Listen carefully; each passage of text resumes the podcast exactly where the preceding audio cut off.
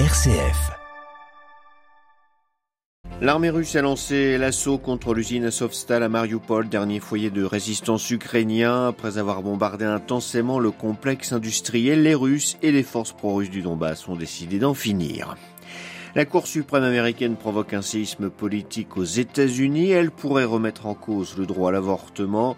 D'une question de droit, l'affaire devient dès maintenant un enjeu pour les élections législatives de novembre prochain. Les Afghans de la ville de Herat ne peuvent plus passer le permis de conduire, nouvelle restriction imposée par les talibans aux femmes qui pourraient bientôt ne plus pouvoir conduire du tout. Une vaste étendue de terre craquelée sous le soleil, c'est ce qu'est devenu le lac salé de Sawa en Irak, conséquence de l'action de l'homme et du changement climatique. Une ONG haïtienne engagée dans le développement de la culture et l'éducation des jeunes, Focal, qui a reçu le prix Al-Zayed pour la fraternité humaine en février dernier, est une lueur d'espoir dans un pays ravagé par la violence et la pauvreté. Nous en parlons dans notre dossier à suivre à la fin de ce journal. Radio Vatican, le journal, Xavier Sartre. Bonjour, Mariupol, pilonné depuis des semaines et presque entièrement sous contrôle russe, les forces de Moscou ont lancé pour la première fois hier un assaut sur la Syrie d'Azovstal. Dans le même temps, l'ONU a annoncé avoir réussi à évacuer des civils de cette dernière poche de résistance ukrainienne. Une nouvelle opération d'évacuation est programmée aujourd'hui à Adelaide Patrignani.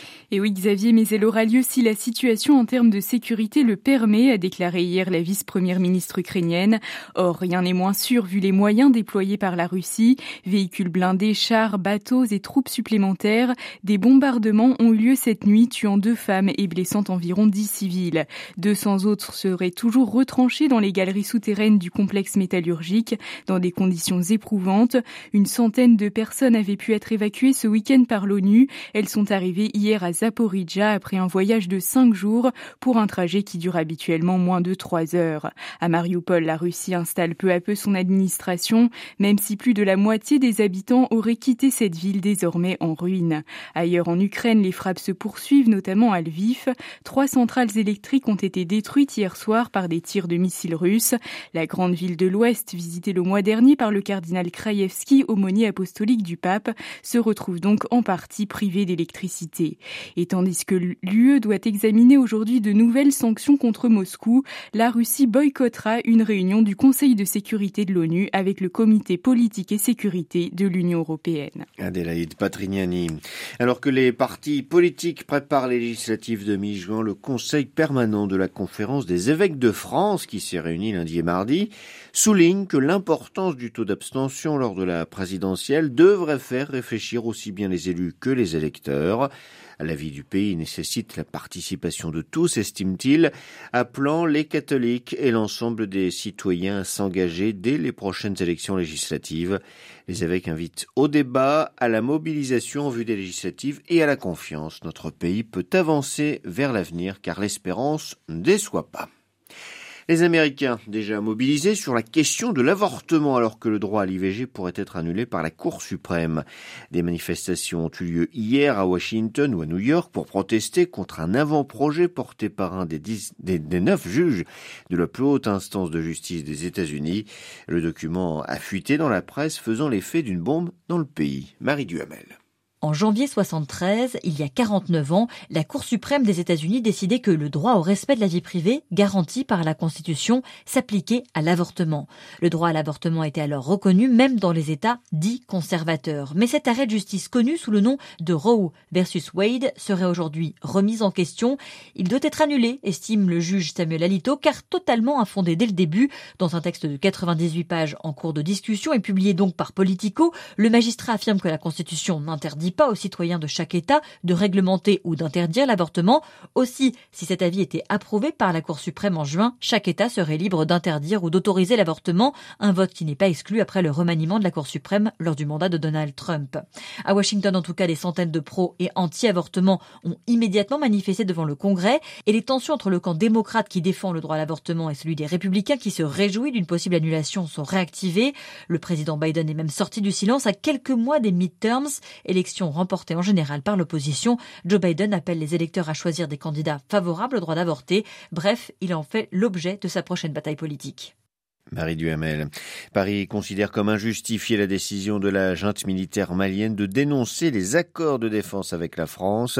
Le ministère français des Affaires étrangères a précisé que l'armée française poursuivrait son retrait en bon ordre comme prévu dans les prochains mois. La junte malienne a annoncé lundi soir rompre les accords de statut des forces françaises et européennes intervenant sur le territoire malien dans le cadre de la lutte contre les groupes djihadistes. En Somalie, bilan contradictoire de l'armée menée hier par les, de l'attaque menée hier par les Shebab contre une base des militaires burundais participant à la force de l'Union africaine de maintien de la paix dans le pays. Les islamistes affirment avoir tué pas moins de 173 soldats. L'armée burundaise, elle, reconnaît la mort d'une trentaine de ces hommes, de la disparition d'une douzaine et des blessures de 22 autres. Nouvelle restriction pour les femmes en Afghanistan. Les talibans leur ont interdit le passage du permis de conduire dans la ville de Herat. Située dans le nord du pays, Herat est réputée pour être l'une des régions les plus progressistes du pays. Pour l'instant, les femmes ont toujours le droit de conduire, mais la nouvelle interdiction de passer ce permis fait craindre que le droit leur soit retiré à court terme. Les précisions d'Emmanuel Derville. La décision d'interdire le permis de conduire aux femmes à Herat est la dernière mesure d'un programme visant à écarter la jante féminine de l'espace public. Elle fait suite à la fermeture des écoles de filles décrétée en mars. La théocratie avait promis de rétablir l'accès à l'éducation avant de faire machine arrière sans explication. En reniant les droits des femmes, les talibans tentent d'en finir avec ce qu'ils considèrent comme la corruption morale de la société afghane. Les islamistes répètent depuis des années que la présence occidentale entre 2001 et 2021 a sali la culture et les mœurs. Ils tentent d'instaurer un ordre moral parmi les plus rigoristes de l'islam sunnite. Du coup, ils isolent l'Afghanistan du reste du monde.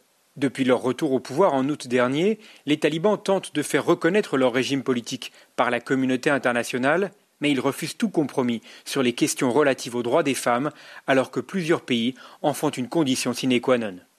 New Delhi, Emmanuel Derville pour Radio Vatican. Combat dans la région du Sinjar en Irak entre l'armée irakienne et des combattants yazidis affiliés aux rebelles kurdes turcs du PKK. Plus de 4000 personnes ont été déplacées ces deux derniers jours. Bagdad, qui déplore la mort d'un soldat, assure que le calme est revenu. Les unités de résistance du Sinjar accusent les autorités irakiennes de vouloir prendre le contrôle de leur région. L'armée irakienne veut, elle, faire appliquer un accord négocié par Bagdad avec le Kurdistan irakien qui stipule le retrait des combattants yazidis et du PKK. Plus au sud, dans le centre du pays, dans le bassin de l'Euphrate, le lac Sawa, lac salé, n'est plus. Entre activité humaine et changement climatique, cette étendue d'eau, prisée aussi bien par les hommes que par les oiseaux, est complètement asséchée. À Bagdad, les précisions d'Anne Sofilomov. Aux portes du désert irakien, dans la province de Moutana, au sud de l'Irak, le lac Sawa n'est plus. Le changement climatique, mais aussi la main de l'homme, ont eu raison de l'étendue d'eau salée de 5 km. Seuls quelques vestiges d'infrastructures hôtelières rappellent qu'il s'agissait là d'un espace naturel prisé dans les années 90. On y nageait, pêchait, pique-niquait en famille. Depuis trois ans, ces eaux n'ont fait que décroître, mais cette année, plus rien, déplore Oussam Soubi, un militant écologiste irakien. Le climat change, les températures augmentent et les puits illégaux se multiplient. Le gouvernement rejette en grande partie la responsabilité sur les fabriques de ciment et de sel situées à proximité. Les zones asséchées, craquelées, se multiplient, à l'instar d'Ouaïza au sud, mais aussi le lac Razaza à Kerbala au centre. Des zones touchées de plein fouet par la désertification. Le lac Sawa, positionné sur la route d'oiseaux migrateurs, a longtemps accueilli plus de 31 espèces, dont plusieurs vulnérables, comme l'aigle impérial ou encore l'outarde ou bara. À Bagdad, Anne-Sophie Lemauve pour Radio Vatican. Et avant de passer au dossier, n'oubliez pas que vous pourrez suivre d'ici quelques minutes l'audience générale du pape François, place Saint-Pierre. Ce sera en direct, commenté en français. Vous pourrez donc la suivre sur notre site internet www.vaticannews.va ainsi que sur notre page Facebook.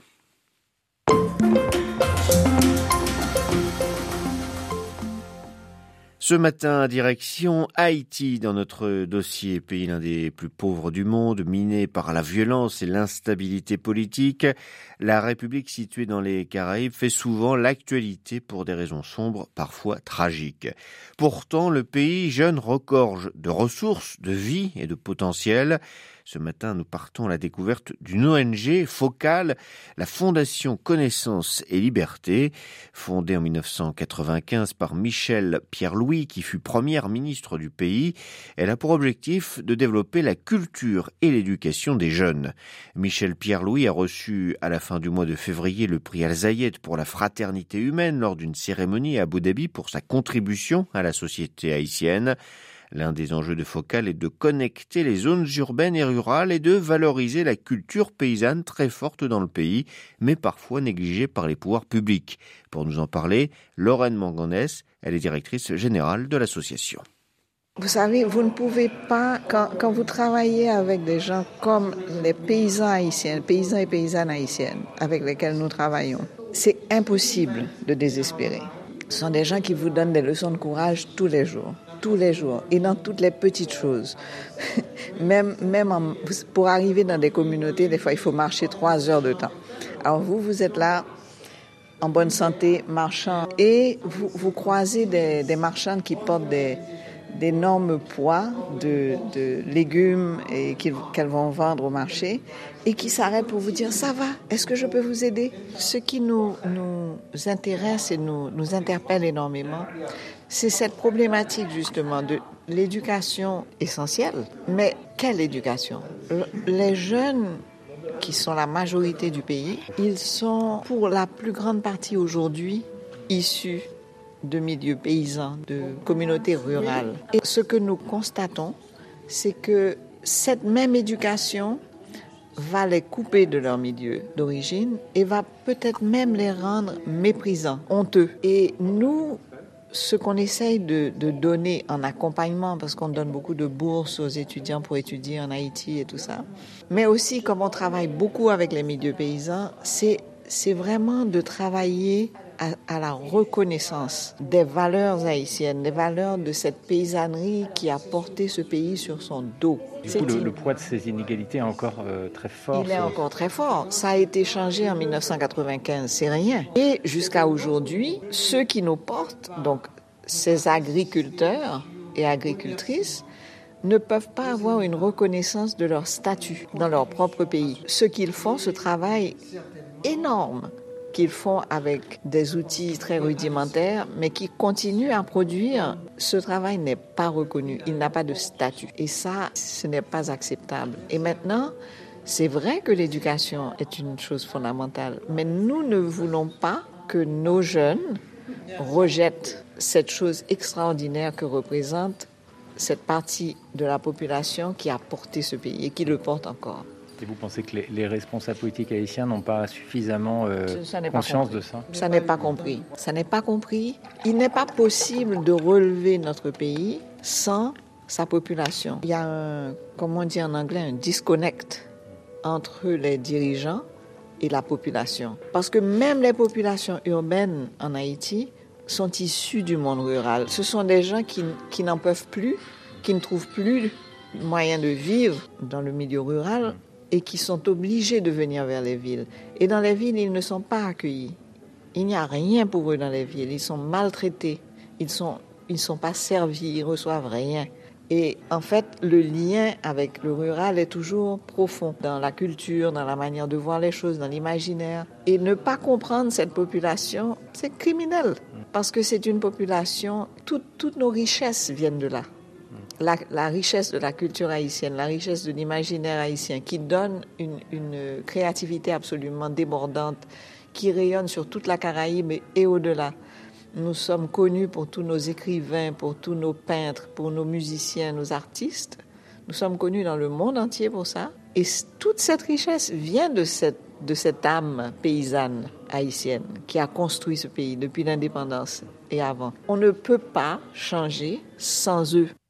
Interrogé par Olivier Bonnel, Lorraine Mangonès, directrice générale de l'association Focal Haïti, était ce matin l'invité de Radio Vatican.